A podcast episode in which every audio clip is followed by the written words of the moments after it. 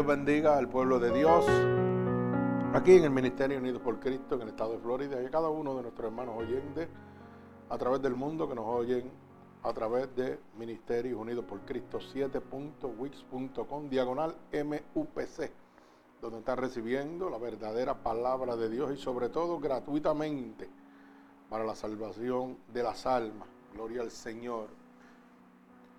Es un momento de privilegio para poder llevar el Evangelio de Dios a los confines de la tierra. Bendito sea el nombre de nuestro Señor Jesucristo. Así que en este preciso momento voy a levantar una oración para comenzar este culto de adoración, gloria y honra a nuestro Señor Jesucristo. Señor, con gratitud estamos delante de tu presencia. Te pedimos en este momento que tú abras una brecha en los lugares celestes, para que cada clamor y cada petición pueda llegar a tu santo trono y no sea bienvenida por ningún hueste de maldad que gobierne en los lugares celestes. De esa misma manera te pido, Padre, que envíes un vallado de ángeles ministradores con sus espadas desenvainadas a favor de nosotros, que limpie los aires y tomen el control de este lugar, que es constituido casa de Dios y puerta del cielo. Te pedimos en este preciso momento, Padre, que nos laves con tu sangre vicaria derramada en la cruz del Calvario. Límpianos de todo pecado y de toda transgresión que hayamos cometido a conciencia o inconscientemente, ya que queremos estar limpios delante de tu bella presencia, para que tu Espíritu Santo pueda descender sobre cada uno de nosotros. Te damos toda autoridad para que tomes el control de nuestro cuerpo, de nuestra alma, de nuestro espíritu y de cada uno de nuestros pensamientos sean conformes a tu santa voluntad. Padre, en el nombre poderoso de Jesús, yo te pido, Dios, que pongas palabras en mi boca para poder ministrarle a tu pueblo. Que envíes esta palabra como una lanza atravesando corazones y costados, pero sobre todo rompiendo todo yugo y toda atadura que Satanás, el enemigo de las almas, ha puesto sobre tu pueblo a través de la divertización del Evangelio. Úsanos como canal de bendición, permítenos ser un instrumento útil en tus manos. Padre, que a través de estas palabras sigan convirtiendo miles y miles de almas alrededor del mundo, como solamente tú puedes hacerlo, para tu gloria y tu honra. Te lo pedimos en el nombre de Jesús. Amén. Gloria al Señor. Así que en este momento he titulado la predicación de hoy. Este mensaje se titula Cristo, el maravilloso imán. Gloria al Señor. Cristo, el maravilloso imán.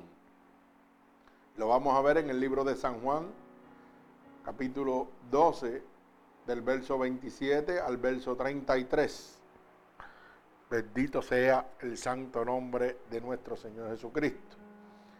Así que, Señor, en este momento, Padre, nos disponemos a leer tu poderosa palabra y yo te pido que esta palabra sea una lanza que atravese corazones y costados, pero rompa todo yugo y toda atadura que Satanás ha puesto sobre tu pueblo a través de la divertización del Evangelio. Padre, rompe todo yugo y toda atadura por el poder de tu palabra, ya que tu palabra dice que la verdad nos hace libre. Extiende tu mano de misericordia, de amor sobre cada aquel necesitado en este momento que reciba esta poderosa palabra. Te lo pido en el nombre de Jesús. Amén. Así que después de haber orado por esta poderosa palabra, vamos a dar comienzo a la lectura de esta poderosa palabra, que se encuentra en el libro de San Juan, capítulo 12, verso 27 al verso 33. Y leemos la poderosa palabra de Dios en el nombre del Padre, del Hijo y del Espíritu Santo y el pueblo de Cristo. Dice, amén. Ahora está turbada mi alma ¿Y qué diré? Padre, sálvame de esta hora. Mas para esto he llegado a esta hora. Padre, glorifica tu nombre. Entonces vino una voz del cielo. Lo he glorificado y lo glorificaré otra vez. Y la multitud que estaba allí y había oído la voz decía que había sido un trueno. Otros decían, un ángel le ha hablado. Respondió Jesús y dijo, no ha venido esta vez por causa mía, sino por causa de vosotros. Ahora es el juicio de este mundo. Ahora el príncipe de este mundo será echado fuera. Y yo, si fuere levantado de la tierra, a todos atraeré a mí mismo. Y decía esto dando a entender que su muerte iba a morir. El Señor añada bendición a esta poderosa palabra. Así que vemos rápidamente en el verso 27 donde dice, ahora está turbada mi arma. ¿Y qué diré? Padre, sálvame de esta hora. Mas para esto he llegado a esta hora. Este es el Señor clamándole a Dios, ¿verdad?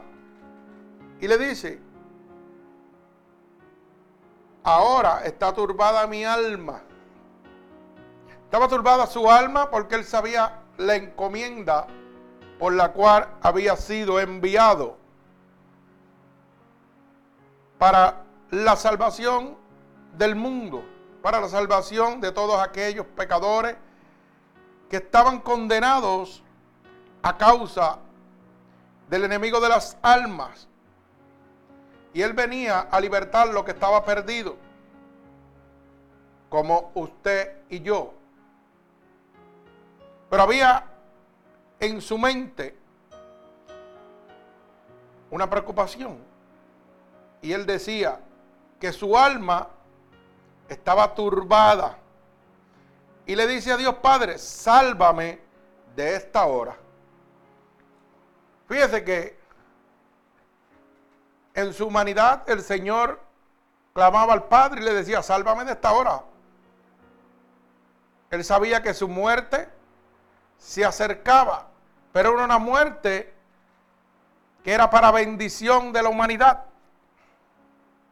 para traer ese mensaje de salvación a cada uno de nosotros. Bendito sea el nombre de Jesús.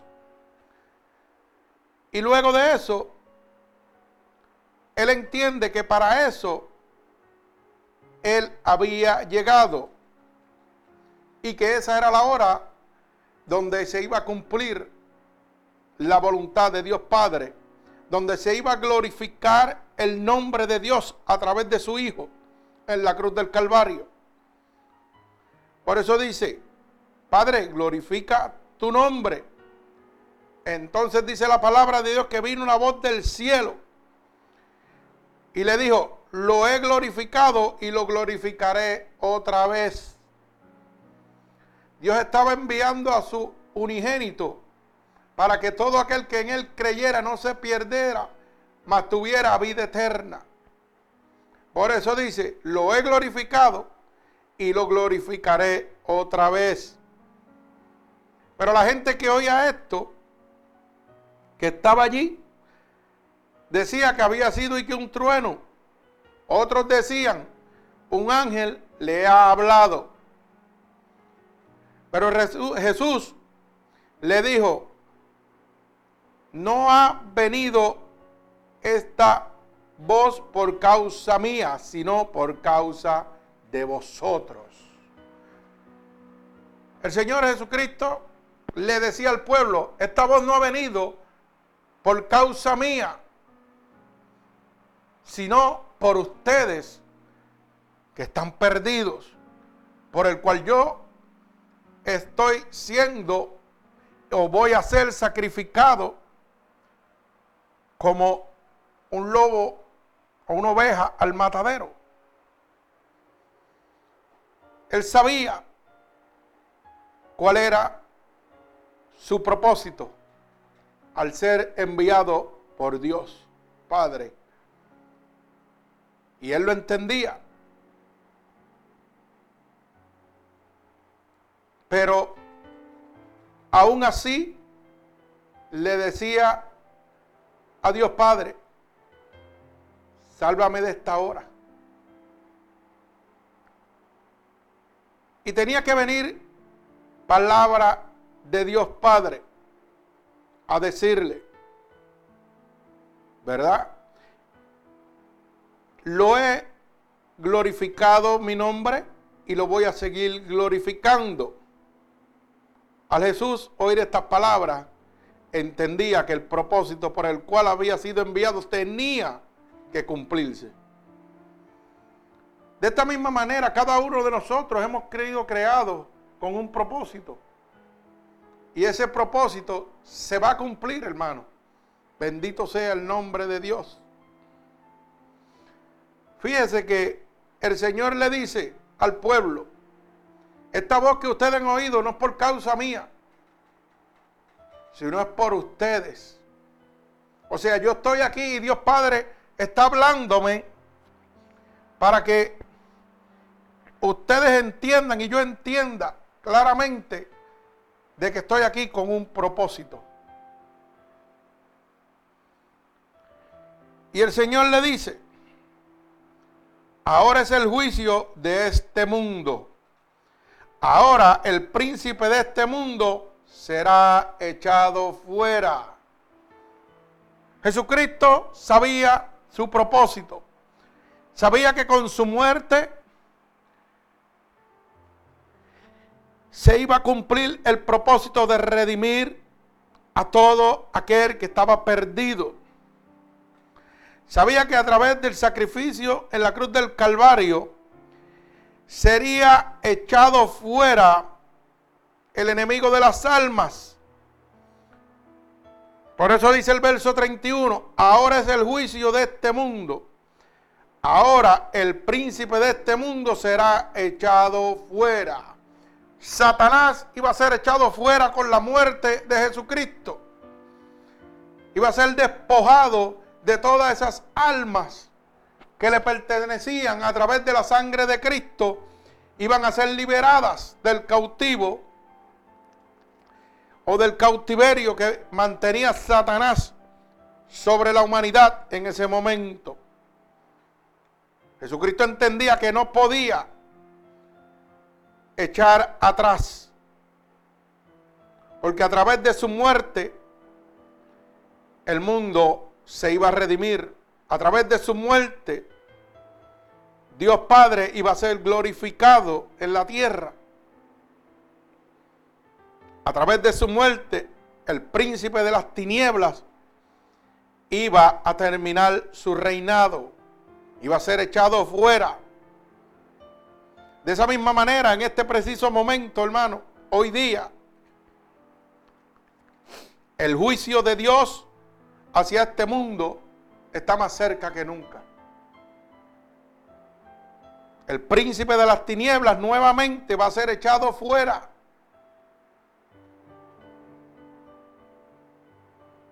Pero es decisión suya. Si usted quiere ser redimido por la sangre de Cristo el Señor habla claro y anuncia el juicio de este mundo.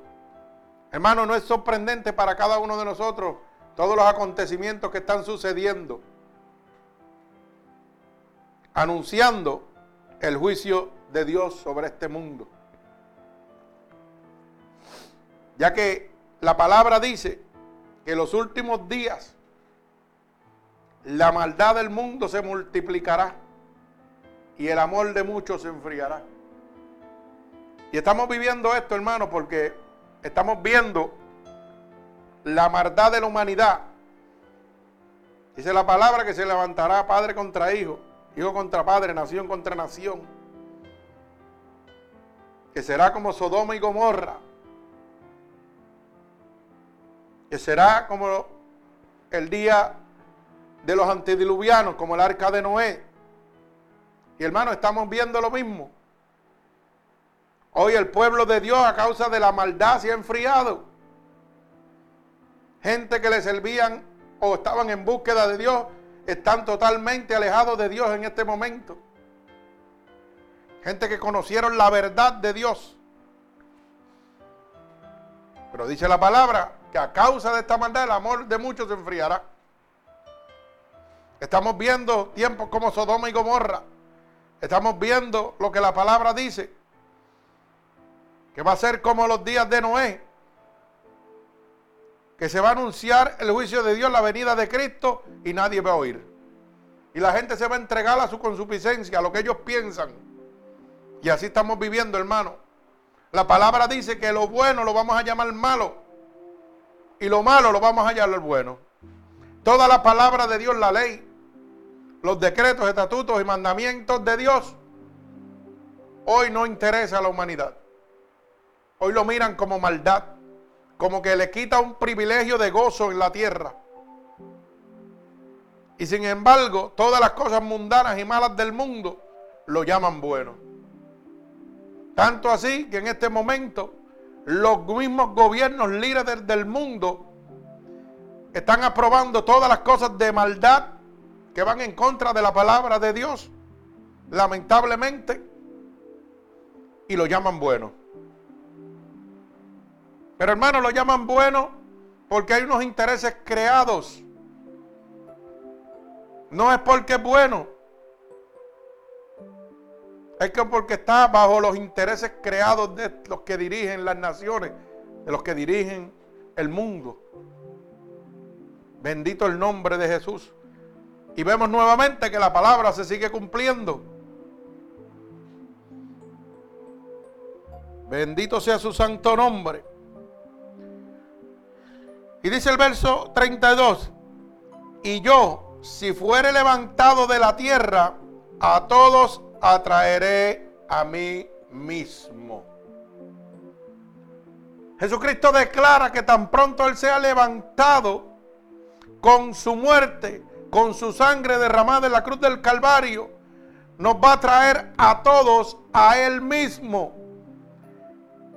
Por eso titulé este mensaje, Cristo el maravilloso imán. Porque todos entendemos lo que hace un imán cuando se acerca a una superficie de metal. Un imán, de acuerdo al magnetismo, la grandeza de su magnetismo, puede atraer cualquier pieza de metal. Así es Cristo. Cristo a través de su sacrificio en la cruz del Calvario nos trae a nosotros al beneficio de la salvación a la misericordia obtenida por Él, para nosotros ser redimidos del pecado y recibir la salvación. Es el imán poderoso que nos atrae a un solo camino, el camino de la salvación. Bendito el nombre de Jesús. Y el verso 33 dice, y decía esto dando a entender que muerte iba a morir. Él sabía que la única manera de atraer a la humanidad a la salvación, al arrepentimiento, de liberarlos del cautiverio de Satanás, era a través de su sacrificio en la cruz del Calvario. Era a través de esa sangre que iba a ser derramada Sangre que rompe todo yugo y toda atadura. Sangre que tiene poder, que tiene un magnetismo inalcanzable. Satanás no puede alcanzar el poder desatado por la sangre de Jesucristo. Y con esto no le quitamos poderío al diablo, porque el diablo tiene poder. Pero ¿sabe qué? Es un poder limitado cuando Jesucristo llega delante de nosotros. Bendito el nombre de Jesús. Pero como dije al principio, ahora es el juicio de este mundo. Los decretos, estatutos establecidos por Dios, las profecías de la palabra de Dios se están cumpliendo todas, se han cumplido todas, hermano. La palabra dice que Dios viene como ladrón en la noche, cuando usted menos se lo imagina. Mire, hermano, y yo quiero que usted entienda esto. No es que el mundo se va a acabar. El mundo va a continuar. Se va a acabar su única oportunidad a la salvación. Eso es lo que va a surgir con la venida de nuestro Señor. Por eso dice, busca al Señor mientras pueda ser hallado. Porque va a llegar un momento, hermano, donde no va a poder encontrar a Dios. Bendito el nombre de Jesús. Como dije ahorita, no es que el mundo se va a acabar, es que el tiempo suyo para la salvación va a concluir. Y esto lo vemos con esta lamentable tragedia que ha sucedido aquí en Orlando. Y traigo esto a colación porque es triste que hayan personas que digan que son cristianos, que sirven a una denominación, que hayan iglesias que en vez de promover el amor y la salvación de Dios, hermano, promueven el odio y el rencor con comentarios personales. Esto es triste. ¿Cómo queremos que el mundo que está perdido llegue a nosotros? Yo siempre he dicho que la, que la miel atrapa más moscas que el vinagre. No somos quienes para decidir la salvación de nadie. No tenemos autoridad ni poder para decidir quién se salva o quién no se salva. No somos jueces. Hermanos, somos embajadores de Dios, enviados por Cristo a traer la buena nueva de salvación. Pero esa salvación es una relación personal entre el ser humano y Dios. Nuestro único trabajo es hablar del amor de Dios, testimoniar lo que Dios ha hecho en nuestra vida. Y el ser humano que está frente, no importa su decisión en el mundo, le toca decidir si quiere recibir a Dios o no quiere recibirlo. Si quiere recibir el sacrificio de la cruz del Calvario o no quiere recibirlo. Pero no nos toca a nosotros juzgar a nadie.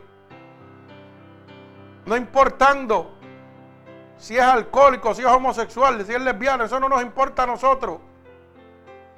Dios no hace acepción de personas. Es mensaje de nosotros proclamar el mensaje de salvación y amor hacia la humanidad perdida como estábamos usted y yo. Lo demás le toca a Dios y a la persona con que Dios está bregando. Lamentablemente, usted sabe qué está sucediendo. Que hoy día estamos predicando un evangelio muerto. Y usted sabe por qué estamos predicando un evangelio muerto, hermano. Porque los que decimos que le servimos a Dios Estamos más muertos que los mismos que están afuera. ¿Usted sabía eso o no lo sabía? Usted sabe que usted es un embajador de Dios. Y cuando usted está en la calle, y yo le voy a hacer esto y le voy a pedir a todos los oyentes que me están oyendo, que se denominan cristianos, que por favor, antes de decir que son cristianos, se miren en un espejo Antes de decir que son cristianos, entiendan lo que están diciendo. Porque con su comportamiento, con sus actitudes, con su manera de vivir, usted sabe lo que usted está diciendo cuando usted es cristiano. Que Cristo es un fracasado. Sí, hermano, porque si yo digo que soy cristiano y a mí me apesta la vida, ¿Qué usted cree que va a pensar la gente que lo está mirando a usted? Va a decir, ese es el Dios que tú le sirves. Y yo te veo que tú estás amargado toda la vida. Y yo te veo que te quejas, todos los días te estás quejando. Cuando no es de una cosa, es de otra. ¿Ah? Y usted se atreve a decir que es cristiano, hermano. Esto da pena, esto da vergüenza. Avergüéncese de decir que es cristiano, hermano. Mejor diga que usted es un simple religioso pero no diga que es cristiano. Porque el cristiano tiene que reflejar a Cristo en su caminar. Y una persona que esté amargada, que esté abojecida, que tenga la cara montada todos los días, que se esté quejando todos los días. Si hace calor, se quejan. Si hace frío, se quejan. Si le duele la espalda, se quejan. Si le duele una oreja, se quejan. Si no lo atienden bien en un sitio, se quejan. Y usted no los ve alegres, usted los ve con las caras montadas. ¿Qué Cristo usted está reflejando, hermano? Usted está reflejando al diablo, no a Dios. ¿Usted sabe por qué? Porque la misma palabra dice que cuando yo tengo el Espíritu de Dios, tiene que haber paz en mi vida. Tiene que haber macedumbre. Tiene que haber gozo. Y el gozo es alegría. Y hay gente que pasa la semana completa y tiene la cara montada. Y todo le molesta. Y tienen todo para ser feliz, no quieren ser felices, quieren ser unos infelices. Entonces, ¿qué Dios usted le está sirviendo? No se engañe usted mismo, hermano. No se engañe usted mismo. Hay gente que porque otros son infelices, se les pega la infelicidad de ellos y se convierten en infelices también. Alaba alma mía Jehová. ¿Cómo estamos? Y entonces decimos que le servimos a Dios. Pues usted sabe lo que estamos diciendo, que Cristo es un fracasado. Eso es lo que nosotros estamos representando con nuestra actitud si decimos que somos cristianos y la gente en el mundo nos está viendo apagados, tristes y quejándonos todo el tiempo. Porque yo me acuerdo que cuando yo doy testimonio a alguna persona de lo que Dios ha hecho en mi vida, usted sabe lo que la gente dice. Ay, yo quiero conocer ese Dios. Ora por mí a ver si me pasa lo que te pasó a ti. ¿Pero por qué? Porque están viendo la transformación, están viendo, hermano, que realmente Cristo vive en uno. Pero ¿por qué nadie le pide a usted que, ore, que usted ore por ellos? Porque usted está muerto como están ellos. ¿Usted sabía eso? ¿O no se había dado cuenta? Mírese en un espejo, hermano. Yo creo que es tiempo ya de dejar de quejarnos. Es tiempo de nosotros agradecerle a Dios por todo lo que nos ha dado hasta este momento, hermano. Porque yo soy agradecido de Dios. Porque yo sé de dónde Dios me sacó y dónde yo estaba antes de conocer a Dios. Pero hay gente que, supuestamente dice que han conocido a Dios, pero siguen con la misma vida. Y eso es, mire, te como yo le digo, como tocarle bocina a un sordo. Usted le está hablando y, mire, no le importa. Ellos van a seguir en la de ellos. Porque es como ellos dicen, cuando ellos dicen y como ellos dicen. Y echan a Dios para una esquina. Por eso es que están amargados, hermano. Por eso es que no son felices. Lo tienen todo para ser feliz, pero no pueden ser felices. Porque las cosas son como ellos dicen, no como Cristo dice. Y eso es como cuando usted le toca bocina a un sordo que no lo oye.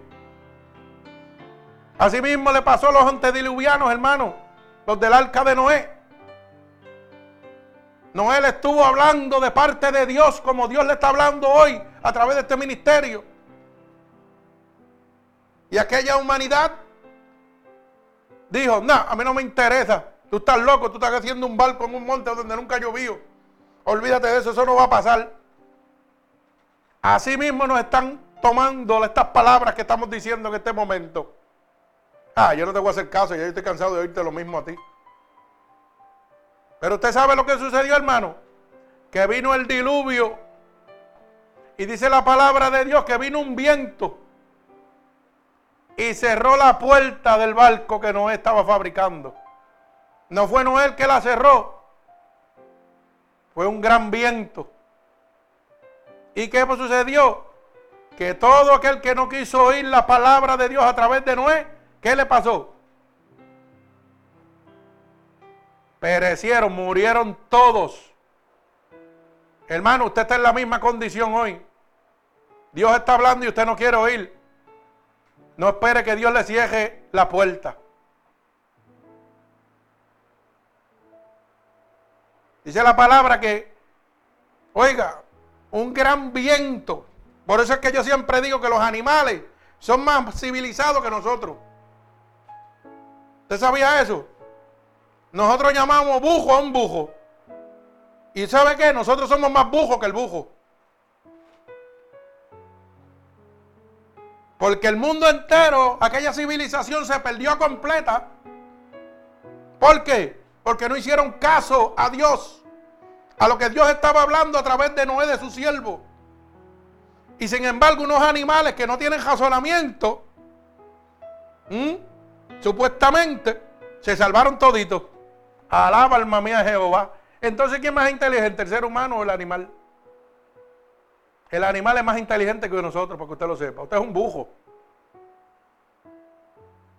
Deberíamos cambiarle el nombre, de verdad que sí. Deberíamos cambiarle el nombre a los seres humanos y llamarnos animales y animales a los seres humanos. Porque tienen más razonamiento que nosotros. Y esto sigue pasando. Porque Dios sigue hablando y la gente sigue haciendo lo que le da la gana. ¿Mm? Y usted no se ha dado cuenta que cuando viene una tormenta o viene algo, los primeros que saben sin anunciarlo son los animales. Son los primeros. Cuando viene un diluvio, viene una tormenta, ya ellos están preparándose para protegerse. ¿Y nosotros qué hacemos? Seguimos, mire, ah, viene una marejada, ah, pues busca la tabla de que voy para el mar a jugar con la muerte.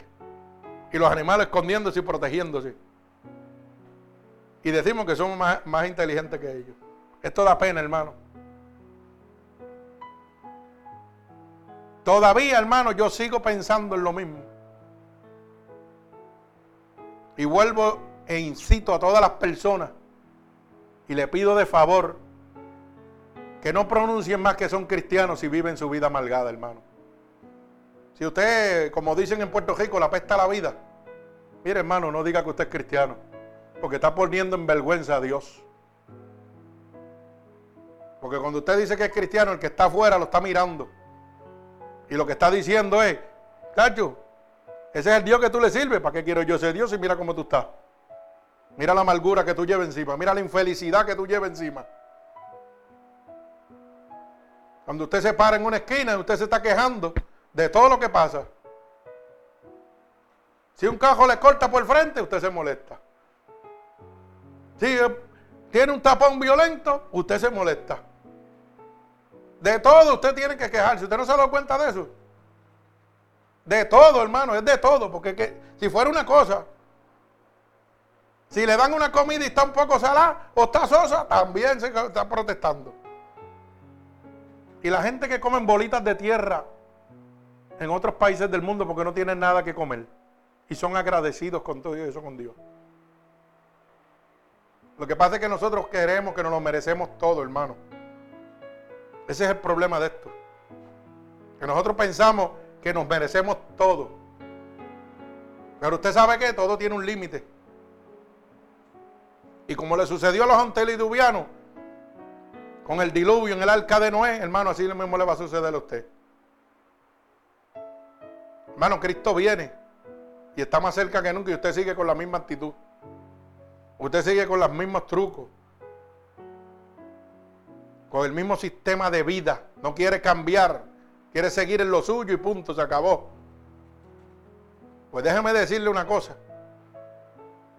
Que yo me imagino que cuando aquella puerta se cerró en el arca de Noé y vieron que los mares estaban subiendo, esas aguas estaban inundando todo y la gente buscando dónde treparse para poder, para no ahogarse.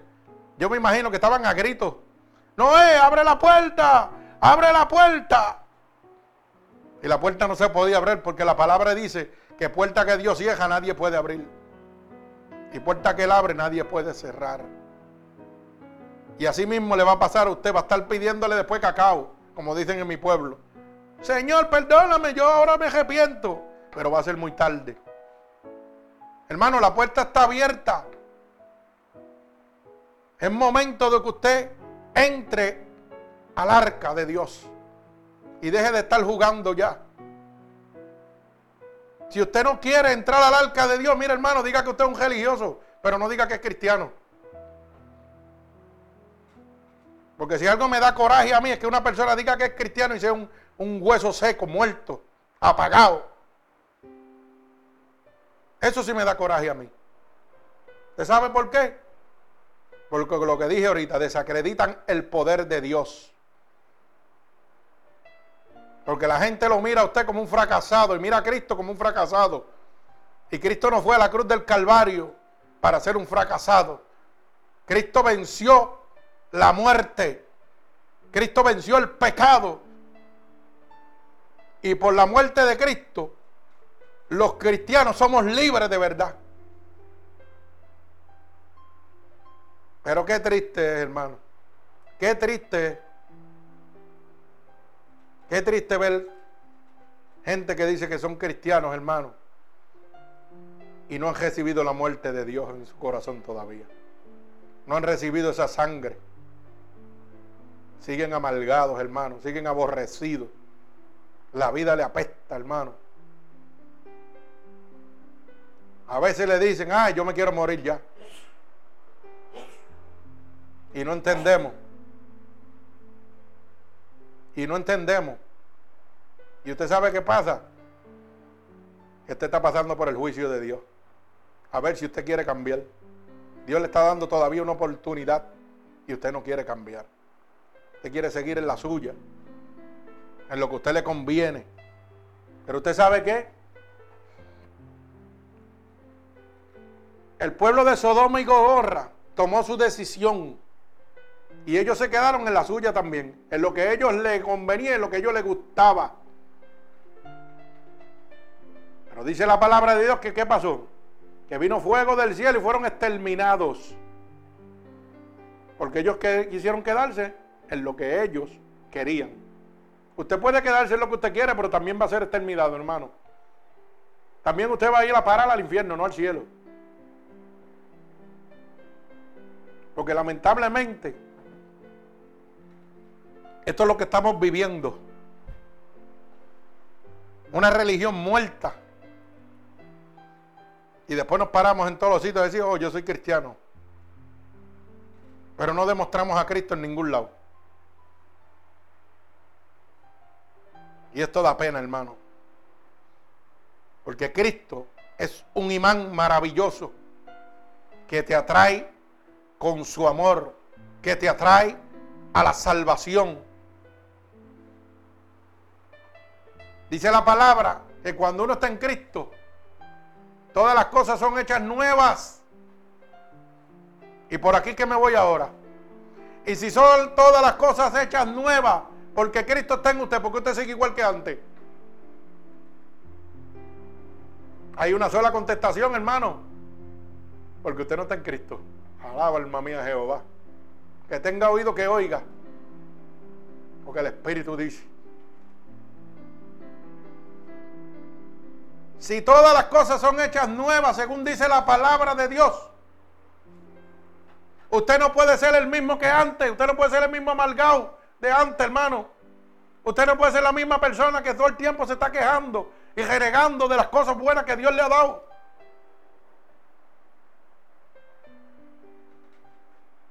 ¿O no lo entiende todavía? Por eso la Biblia dice que por los frutos se conocerán. Mejor cállese la boca y no diga que es cristiano. Diga que usted visita una iglesia y ya está, que usted es un simple religioso. Y que usted oye lo que, lo que Dios habla, pero no le interesa también. Dígalo. Dígalo con su corazón. Porque usted hace lo que le da la gana. Lo mismo que hicieron Somos y Gomorra. ¿Ah? Lo mismo ¿Qué hicieron los antediluvianos? No hay ninguna diferencia, hermano. Oyeron la palabra y no le hicieron caso. Usted oye la palabra y tampoco le está haciendo caso. Y si todas las cosas son hechas nuevas, hermano, se supone que no puede haber nada de mi pasado en mi vida. Si yo era amargado, ya yo no puedo ser amargado, yo tengo que estar contento. ¿Mm? Si yo me quejaba por todo, se supone que ya no me esté quejando por nada. Y esté agradeciéndole a Dios por lo que tengo en este momento, no por lo que me hace falta.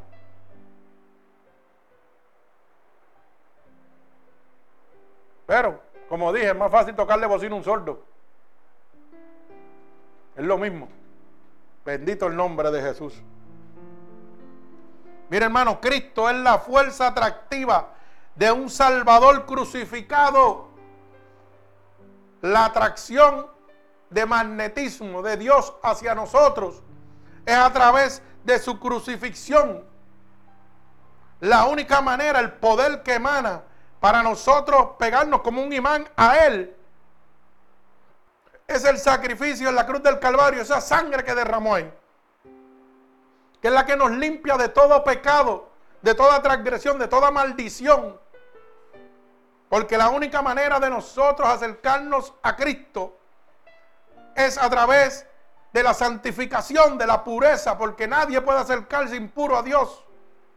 Usted tiene que ser lavado por la sangre de Jesucristo para poder venir a los pies de Jesús.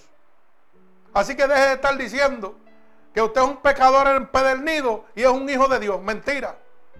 La palabra dice que el que practica el pecado es del diablo, no es de Dios.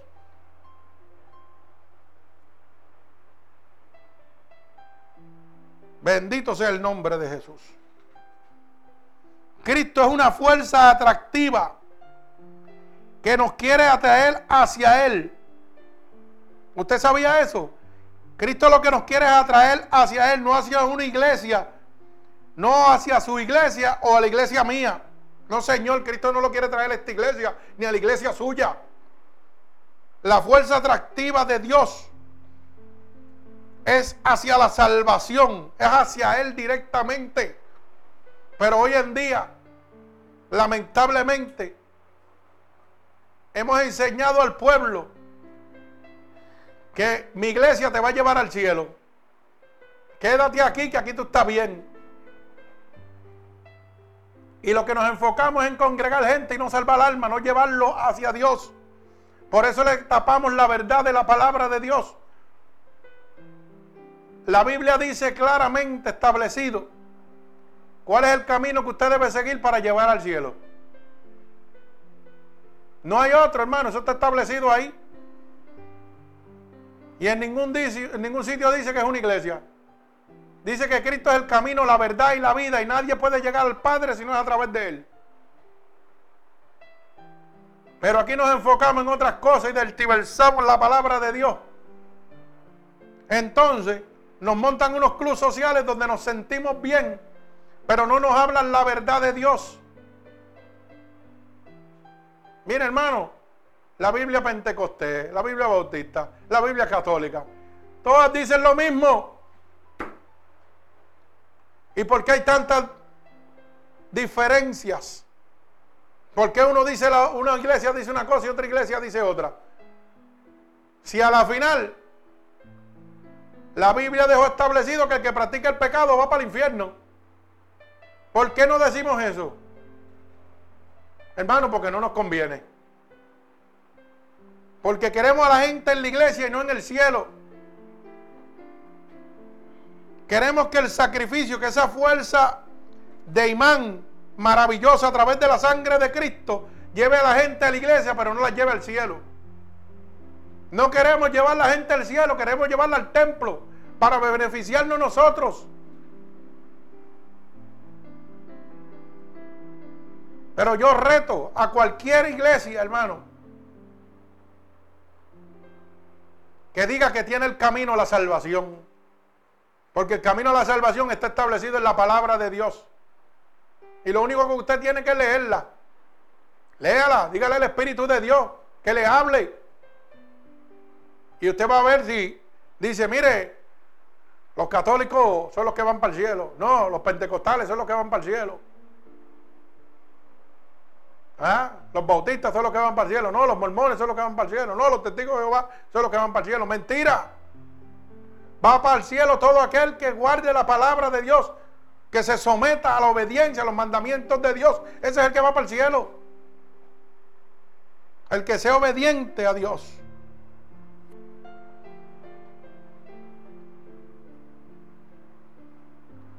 El Señor atrae a todos los hombres. Dios no tiene excepción de personas. El sacrificio de Dios en la cruz de Calvario fue para todos, hermano. Esa fuerza de imán maravillosa hacia la salvación que nos atrae a la salvación es accesible para todos. Lo que sucede es que algunos rehusan rendirse. Mucha gente no quiere rendirse Por eso es que están en la condición que están, hermano. Porque no quieren rendirse. Son más duros que los puños locos. Son testarudos, corajudos. Y piensan que con su actitud, hermano, de que ah, las cosas son como yo digo,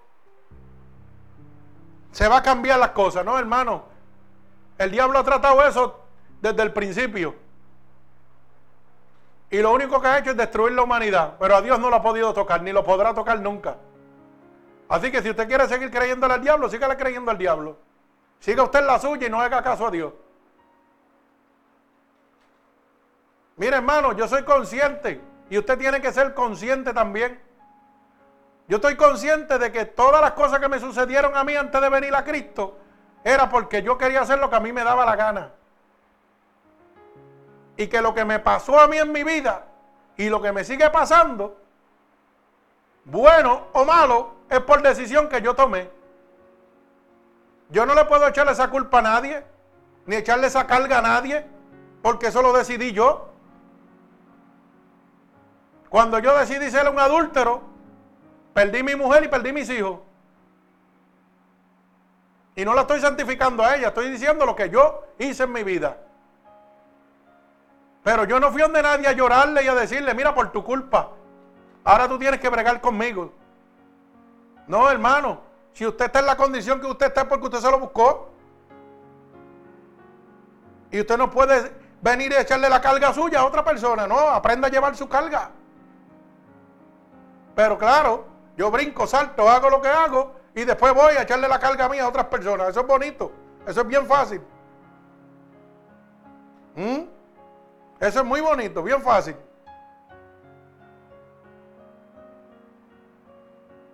Y usted no sabe que si yo soy un amalgado, que si yo soy una persona que, oiga, mi vida se hubiera destruido por aquella decisión que yo tomé, que el diablo fue el que me quitó mi mujer, que me quitó mis hijos. ¿Usted cree que si yo hubiera, no hubiera conseguido a Cristo, estuviera todavía amargado, abojecido? Todo el que se pegue a mí se va a abojecer, todo el que se pegue a mí se va a amargar. Porque yo lo que tengo es el enemigo de las almas dentro de mi vida, no a Dios.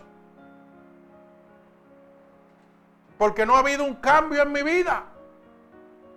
Pero qué diferente que Cristo llegó a mi vida. Y hay veces que yo me siento en una esquina, hermano, y yo me gozo. Porque yo me gozo cuando me doy cuenta de que toda la gente me busca. Los niños me buscan, los nietos me buscan, mis amistades me buscan. Donde quiera que yo llegue, no importa el pueblo que sea, al sitio donde sea, yo la hago porque Cristo anda conmigo. Y la gente quiere estar conmigo. ¿Y por qué será eso? ¿Usted sabe por qué es eso? Porque yo reflejo a Cristo. Porque en mi corazón está Cristo. ¿Y por qué usted siempre está solo? Y la gente no son cariñosos con usted. Contéstese esa pregunta. Porque no ha querido cambiar. Porque usted quiere ser usted y punto, se acabó. Y todo el que se pega al lado suyo, hermano, se le va a amargar la vida.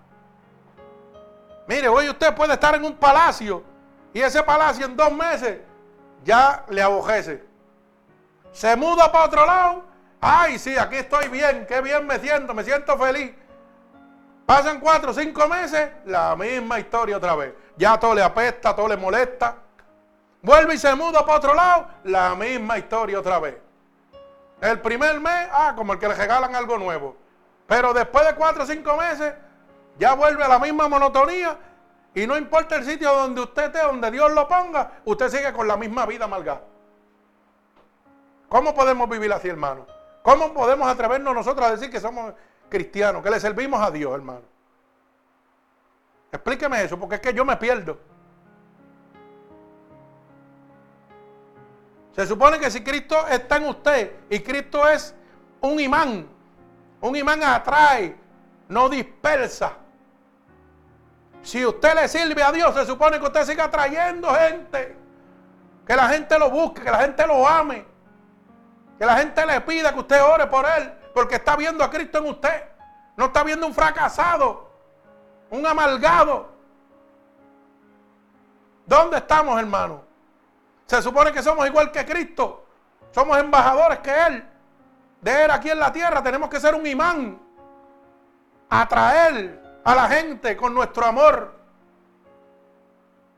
Por eso la Biblia dice que después de haberlo hecho todo, si no hay amor, de nada vale.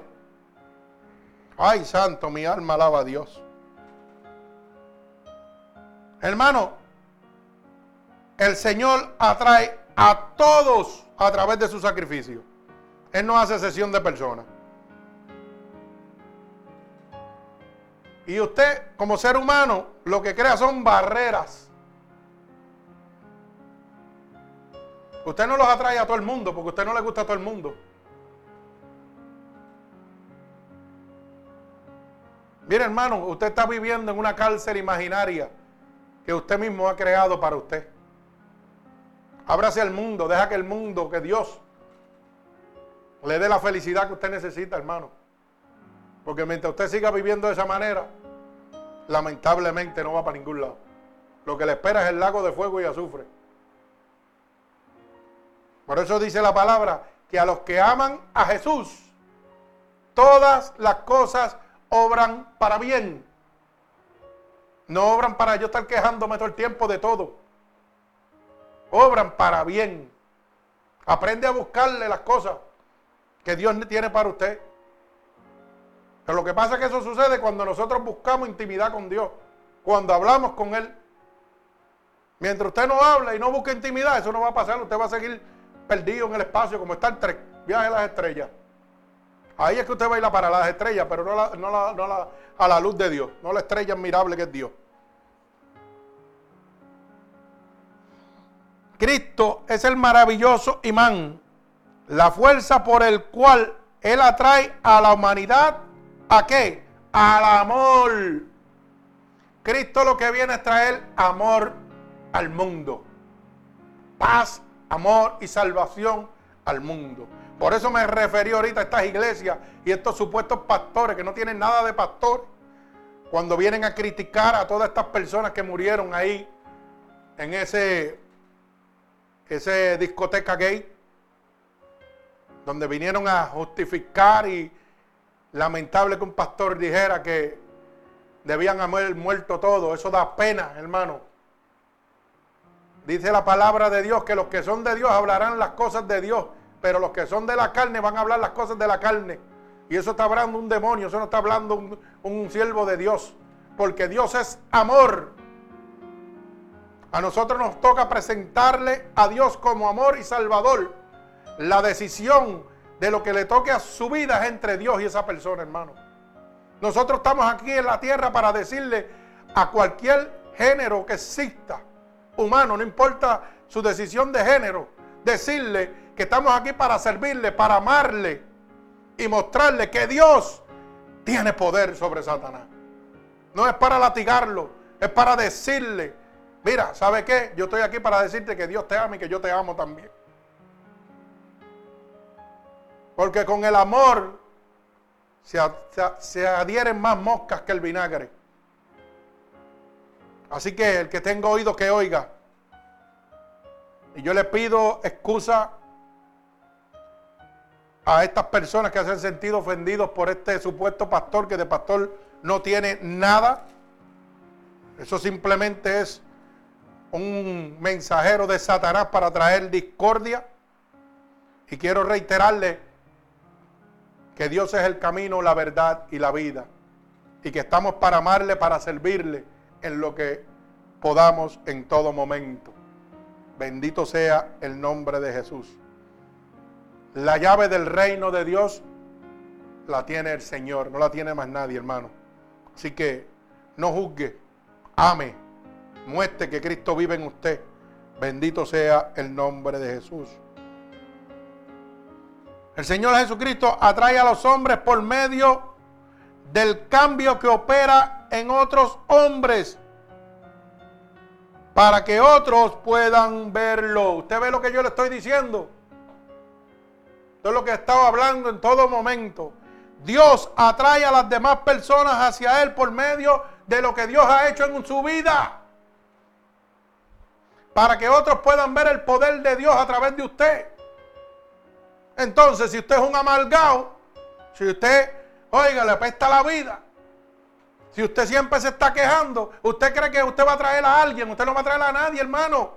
Usted donde quiera que se meta, lo que trae es discordia, problemas, situaciones.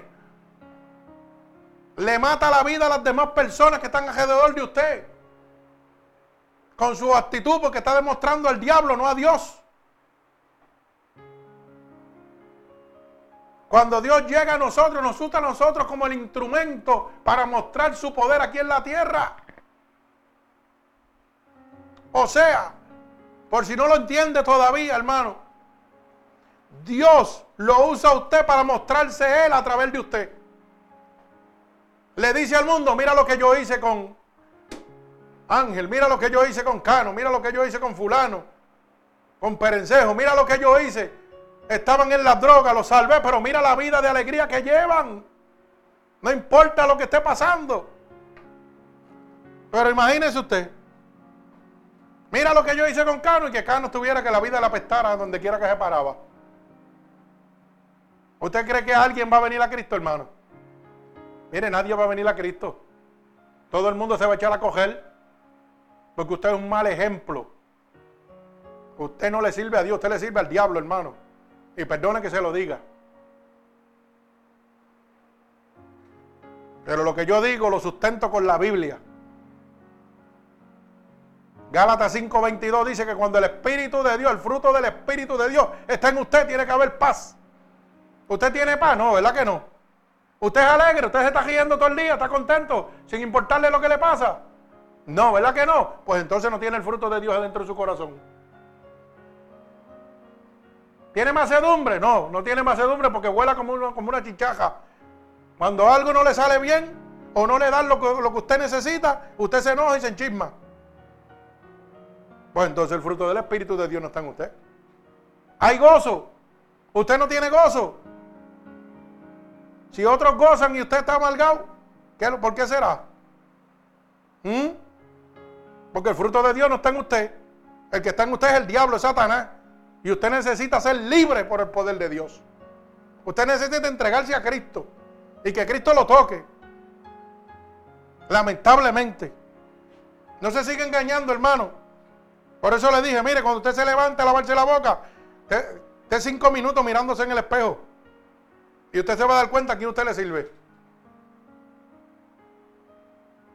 Si usted se, levanta sin ánimo, todo hecho una cáscara, que no sirve para nada, pues mire, me parece que el enemigo de las almas lo tiene bien agajado.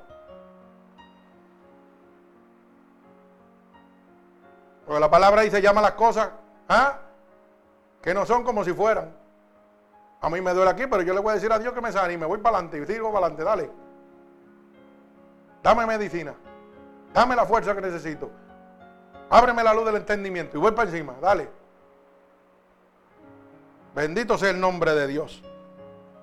Por eso le digo, Dios atrae a, los hombres por medio del cambio que ha hecho en usted. Usted es un embajador de Dios.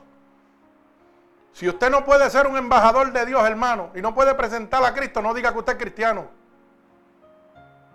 Diga mejor, yo oigo así la palabra de Dios de vez en cuando. Pero no se atreva a decir en la calle que usted es un embajador de Dios. Cuando usted está amargado, hermano. Cuando usted no es feliz. Bendito sea el nombre de Jesús.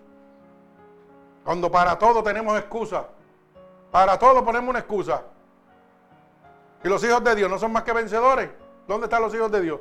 Son guerreros, dice la palabra de Dios. Son más que vencedores. Y entonces un vencedor no se está quejando. Un vencedor no está poniendo excusa. ¿Mm? ¿Cómo es eso? Hermano, que la palabra lo contradice todo lo que usted dice. No es el pastor, es la palabra. Yo estoy hablando verso por verso de la Biblia. Y si usted está en esa condición y la palabra le está diciendo eso, pues entonces quiere decir que Cristo tiene la razón, no usted. ¿Mm? Pero como dije ahorita, eso es como tocarle bocina a un sordo. Bendito sea el nombre de Dios. Pero vamos a ver cómo trabaja esa fuerza de atracción de Dios. ¿Cómo es que Dios trabaja? ¿Cómo es que tiene tanto poder para traernos a Él? Mire, esa fuerza que nos atrae hacia Él se llama el Espíritu Santo de Dios. Ay, santo, siento presencia de Dios. Santo, aleluya. Esa fuerza es el Espíritu Santo de Dios que está aquí con nosotros en este momento, que está accesible a usted donde usted quiera, cuando usted quiera. Pero no como usted quiera, es como Dios quiere. Alaba alma mía Jehová. Para que esa fuerza sea accesible a usted, la ley está establecida, hermano. Hay unas leyes que Dios dejó establecidas que para que Dios pueda hablar con usted, usted tiene que estar en santidad. ¿Ah? Dios brega con usted, claro que sí. Pero usted tiene que regirse bajo la ley de Dios. No es como usted quiera. No es que Dios voy a hablar contigo y voy a seguir haciendo lo que me da la gana. No, eso no es así, hermano. La cosa está mal. Esa fuerza que nos atrae hacia Dios es el Espíritu Santo. Un Espíritu Santo que tuvo que, para hoy poder estar con nosotros, sacrificar a su Hijo. Mire lo que Dios hizo, sacrificar a su Hijo para dejarnos el Espíritu Santo de Dios aquí, para que todavía tengamos la oportunidad de ser salvos, aunque hoy muchos lo rechazan. Bendito sea el nombre de Jesús. Pero además del Espíritu Santo, Él usa algunos otros instrumentos. Y esos instrumentos, hermanos, somos usted y yo, los que hemos sido cambiados por el poder del Espíritu Santo. Pero tenemos, oiga bien, tenemos que reflejar el Espíritu de Dios no el espíritu de un muerto encima de nosotros. Es el Espíritu de Dios. Y el Espíritu de Dios da gozo, da alegría, da paz, da macedumbre, da templanza en el nombre de Jesús. Aleluya, mi alma alaba a Dios. El Señor atrae a los hombres gradualmente. Oiga bien, porque no se me enjede. No es que lo cambia usted poco a poco, es que lo va trayendo gradualmente cuando usted tiene una situación y usted ve una persona llena del Espíritu de Dios, usted mismo va donde Él, varón, puedes orar por mí. Y poco a poco Dios lo va a traer hacia Él a través del Espíritu Santo, que es desatado por un instrumento en la tierra, un ángel escogido por Dios. ¿Ok? Bendito sea el nombre de Jesús. Pero que cuando usted llega a Cristo, Cristo lo desmantela en el momento, hermano. Eso de poco a poco. No, Señor, porque si Cristo viene como ladrón en la noche, no puede salvarlo usted poco a poco. Cuando usted declara que Cristo es su Salvador y quiere realmente cambiar su vida, Cristo lo va a transformar de cantazo. Eso de poco a poco, eso no existe. Eso es como el que fuma y dice, ay no, que yo, esto es duro para dejarlo. Eso es mentiras del diablo. Y esas mentiras se las cree usted, pero Dios no se las cree. Cuando el Espíritu de Dios lo toca, le saca la droga, el alcohol, la prostitución, el homosexualismo, ¿ah? el cigajillo. Le saca todo en el momento, hermano. Porque Cristo no puede habitar, el Espíritu de Dios no puede habitar en un templo sucio, hermano. Así que no venga con esa historia de que poco a poco. El pastor que le diga eso no trabaja para Dios, trabaja para el diablo. Bendito sea el nombre de Jesús. El pastor que trabaja para Dios declara que Cristo te puede cambiar en el momento. No de que vente a la iglesia y siéntate ahí que poco a poco Dios te cambia. Eso es mentiras del diablo. Eso es para mantenerte beneficiándose de ti. Bendito sea el nombre de Jesús. Él nos atrae amorosamente. El Espíritu de Dios nos trae amorosamente, no nos trae como decía ese pastor, que se hubiera muerto todo. Mentiras del diablo. Usted es un hijo del diablo, es lo que es usted. Usted no es un hijo de Dios, usted es un hijo del diablo. Dios ama al pecador, pero aborrece su pecado. Pero eso es cuestión de Dios y del ser humano. Eso no es cuestión ni suya ni mía como pastor. Si usted es un verdadero pastor de Dios, proclame el amor de Cristo y deje a Cristo que haga su trabajo. No quiere hacer usted el trabajo de Dios. Bendito sea el nombre de Jesús. Él les atrae efectivamente. Cuando yo quiero cambiar a una persona, hermano, yo daño el plan de Dios. Cuando yo me creo Ah, Cristo me cambió, yo soy el mejor pastor, yo soy el mejor ministrador, yo soy el mejor cantante. Mire, el único que trae efectivamente al ser humano a la salvación es el Espíritu Santo de Dios, no usted ni yo. Por eso la Biblia dice, no es nada el que riega ni el que siembra, sino quien, Jehová que da el crecimiento. Alabado sea Dios. Mi alma alaba a Cristo. Bendigo el santo nombre de Dios. Así que la pregunta es la siguiente, ¿pero qué significa todo esto que le estoy diciendo? Muy sencillo, hermano. Que el hombre por naturaleza está muy alejado de Cristo. Por eso la Biblia dice, por cuanto todos pecamos, estamos destituidos de la gloria de Dios. El hombre por su naturaleza, hermano, desde el principio ha estado alejado de Dios. Para eso vino el Hijo del Hombre, para deshacer las obras del diablo. Bendito sea el nombre de Jesús. Que los hombres no vendrán a Cristo a menos que Él les traiga hacia su persona. Oiga bien, los hombres, ningún hombre en la faz de la tierra va a venir a Cristo a menos que el Espíritu Santo de Dios le atraiga hacia Él mismo. Nadie va a venir a Dios porque usted le hable de la palabra de Dios, de la A a la Z y usted la conozca. No, Señor, el que transforma se llama Jesucristo. Usted es simplemente un instrumento. Usted le da la palabra y la persona la acepta o la rechaza. Y si la acepta, Cristo viene y dice que cena con él. Que él llama, toca la puerta y si usted le abre, ¿ah? él cena con usted. Así que no se, no, se ponga a coger mérito, por eso me da coraje. Cuando la gente dice, yo me gané, yo, yo, el yo, me gané 10 almas para Cristo. Yo me gané 10 almas para Cristo. Mire qué disparate. Primero se da usted el, título y después le da el honor a Dios. Yo soy primero, Cristo después. No es más lindo decir, para la gloria de Dios se convirtieron tanto. No, pero a la gente le gusta decir yo. Yo me gané tantas almas para Cristo. No, hermano. No sé si llevamos ya 10 mil almas, qué sé yo cuántas, no sé. Pero ¿sabe quién las hizo? Cristo. Bendito sea el nombre de Jesús. Porque aunque seamos, como decimos, un, un vaquero solitario, oiga, las almas se siguen saliendo salvando y a mí no me importa. No me interesa en lo absoluto.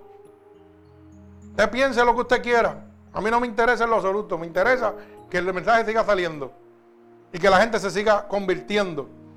Y que Dios los lleve donde le dé la gana. Eso es problema de Dios y de ellos. Bendito sea el nombre de Jesús.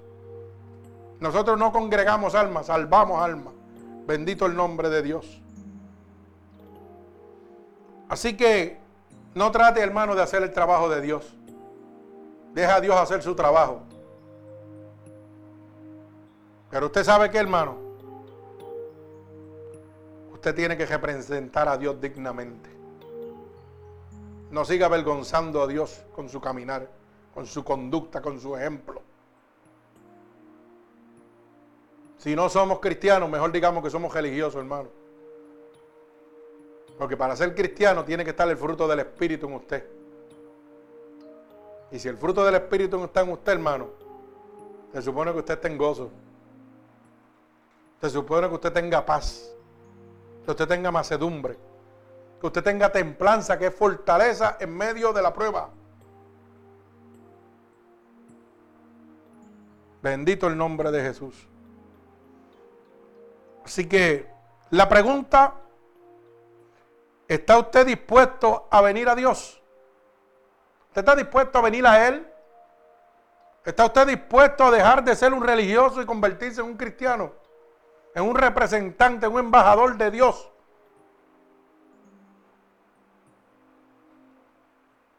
Por favor, hágalo y sea bienvenido en este momento. Porque Cristo está a la puerta y llama. La palabra es clara y lo dice claramente en el libro de Apocalipsis capítulo 3, verso 20 al 22. Bendito el nombre poderoso de nuestro Señor Jesucristo. Repito, Apocalipsis, capítulo 3, del verso 20 al verso 22, para que usted entienda que no es que el pastor le está diciendo. Dice así la palabra de Dios. He aquí, yo estoy a la puerta y llamo. Si alguno oye mi voz y abre la puerta, entraré a él y cenaré con él y él conmigo. Al que venciere, le daré que se siente conmigo en mi trono, así como yo he vencido y me he sentado con mi Padre en su trono. El que tiene oído, oiga lo que el Espíritu dice a las iglesias. Alaba alma mía Jehová. Oiga bien esta palabra poderosa. Estoy a la puerta y llamo. Si alguno oye mi voz y abre la puerta, entraré a él y cenaré con él y él conmigo.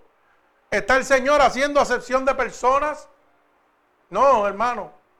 Es lo mismo para el alcohólico, para el drogadicto, para el homosexual, para el lesbiano, para el tirador de droga. El Señor te dice, estoy a la puerta, te estoy llamando.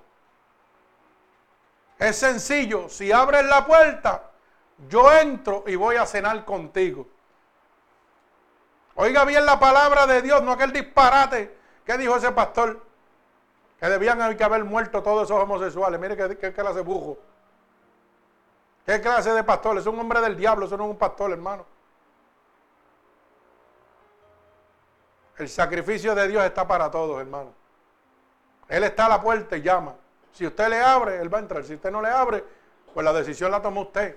Como dije ahorita, la decisión de quién se salva la tiene usted mismo en sus manos. Cuando Cristo viene, si usted le abre, pues se salva. Si no le abre, se lo llevó el diablo. Así de fácil es esto, hermano.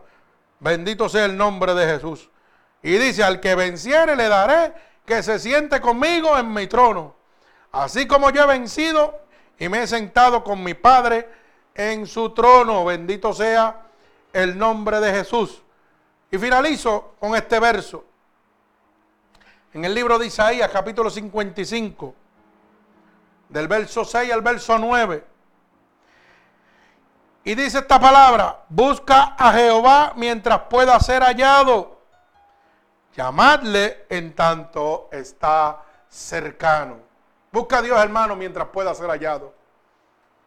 No deje que te mancille tu corazón con comentarios que lo que traen es incitación al odio. Simplemente te digo, busca a Dios mientras pueda ser hallado, dice su palabra. Deje el impío su camino y el hombre inicuo sus pensamientos.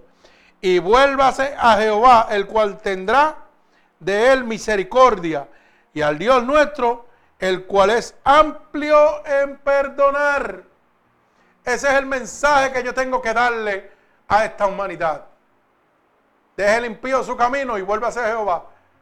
El que es amplio en perdonar. El que perdona, el que salva, se llama Jesucristo. No somos nosotros aquí en la tierra. Bendito sea el nombre poderoso de Jesús. Así que hermano, si usted ha entendido en este momento que Cristo es el maravilloso imán que lo atrae a usted a la salvación, que Cristo es una fuerza atractiva que nos quiere atraer hacia Él, no hacia su iglesia ni hacia la mía, óigalo bien. Cristo no lo quiere atraer a usted ni para su iglesia ni para la mía. Cristo lo quiere atraer a usted, hacia Él. El mensaje de todo pastor debe ser entregarle a la humanidad a Cristo, no entregarle una denominación religiosa, es entregarle a Cristo para que sean salvos por su sacrificio en la cruz del Calvario. Cristo es la fuerza por el cual atrae a la humanidad. Y la humanidad es a través, atraída hacia Cristo a través del amor. Atrae a los hombres por medio de otros hombres que han sido transformados por Dios, por el Espíritu de Dios, para que el mundo pueda ver su poder reflejado en nosotros. Por eso enfacité tanto y hablé tanto, hermano, de que da vergüenza Que usted diga que es cristiano, hermano, y presente un Cristo muerto. Es lamentable que veo miles de personas, miles, no uno ni otro, son miles, en la calle que dice son cristianos y son un lago de huesos secos muertos, hermano. Son gente que no son libres todavía, hermano. Que siguen bajo, bajo la opresión de Satanás. Es penoso. Pero Cristo es el camino, la verdad y la vida. Y nadie puede llegar al cielo si no es a través de él, del Padre. Así que hermano, este es el momento donde si usted quiere ser atraído por el, por el poder del Espíritu Santo, por esa fuerza maravillosa de imán, de atracción hacia la salvación que tiene el Espíritu de Dios, solamente tiene que declarar con su boca y repetir conmigo en este momento. Acuérdese que Dios no lo quiere traer a una iglesia que no sea ni la suya ni la mía. Dios lo quiere traer hacia Él. Bendito el nombre de Jesús. Así que lo único que tiene que repetir conmigo en este momento. Señor, he entendido claramente que tú eres esa fuerza maravillosa que puede libertarme de donde me encuentro en este momento. Que tú eres ese imán que atrae a uno hacia la salvación. Que ya no es el hombre ni la iglesia que me habían presentado, sino tú. Así que te pido en este momento que me laves con tu sangre derramada en la cruz del Calvario límpiame de todo pecado que he cometido, a conciencia o inconscientemente en este momento. Porque quiero estar limpio delante de tu presencia. Te pido en este momento que me laves, Señor, completamente de toda mi maldad. Yo he oído que tu palabra dice que si yo declaro con mi boca que tú eres mi Salvador, yo sería salvo. Y en este momento yo declaro con mi boca que tú eres mi Salvador. He oído que tu palabra dice que si creyere en mi corazón que te levantaste de entre los muertos, sería salvo. Y yo creo en mi corazón que tú te has levantado de entre los muertos. Así que te pido que me escribas ahora en el libro de la vida y no permitas que me aparte nunca más de ti. Señor, en el nombre poderoso de Jesús, mira a cada una de estas personas alrededor del mundo que te han aceptado como tu único y exclusivo Salvador. Yo te pido que extiendas tu mano de poder en este momento que los cubras con tu mano poderosa. Ahora mismo, Señor, que derrames de la unción de tu Espíritu Santo todo, todo aquel que ha reconocido que tú eres su Salvador, Padre. Padre, por el poder y la autoridad que tú me has dado, yo declaro en este momento un regalo del cielo para todo aquel que te ha aceptado como tu único y exclusivo Salvador. Padre, en el nombre poderoso de Jesús y por el poder de tu palabra, yo declaro ahora mismo un toque del Espíritu Santo sobre tu vida en este momento. Las corrientes de agua viva emanan sobre ti en este momento, como confirmación de que Dios te está aceptando en el reino de los cielos en este momento. Padre, por el poder de tu palabra declarado y hecho, en el nombre poderoso de Jesús, amén y amén. Que Dios me los bendiga. Así que cada uno de ustedes, hermanos, si esta predicación ha transformado su vida, puede hacérsela llegar a cualquier persona a través de Ministerio Unidos por Cristo 7.wix.com diagonal MUPC. Ahí encontrará esta predicación y todas las anteriores. Recuerde que estamos miércoles y viernes a las 8 de la noche, domingo a las 11 de la mañana y a las 8 de la noche. Que Dios añada bendición a su palabra.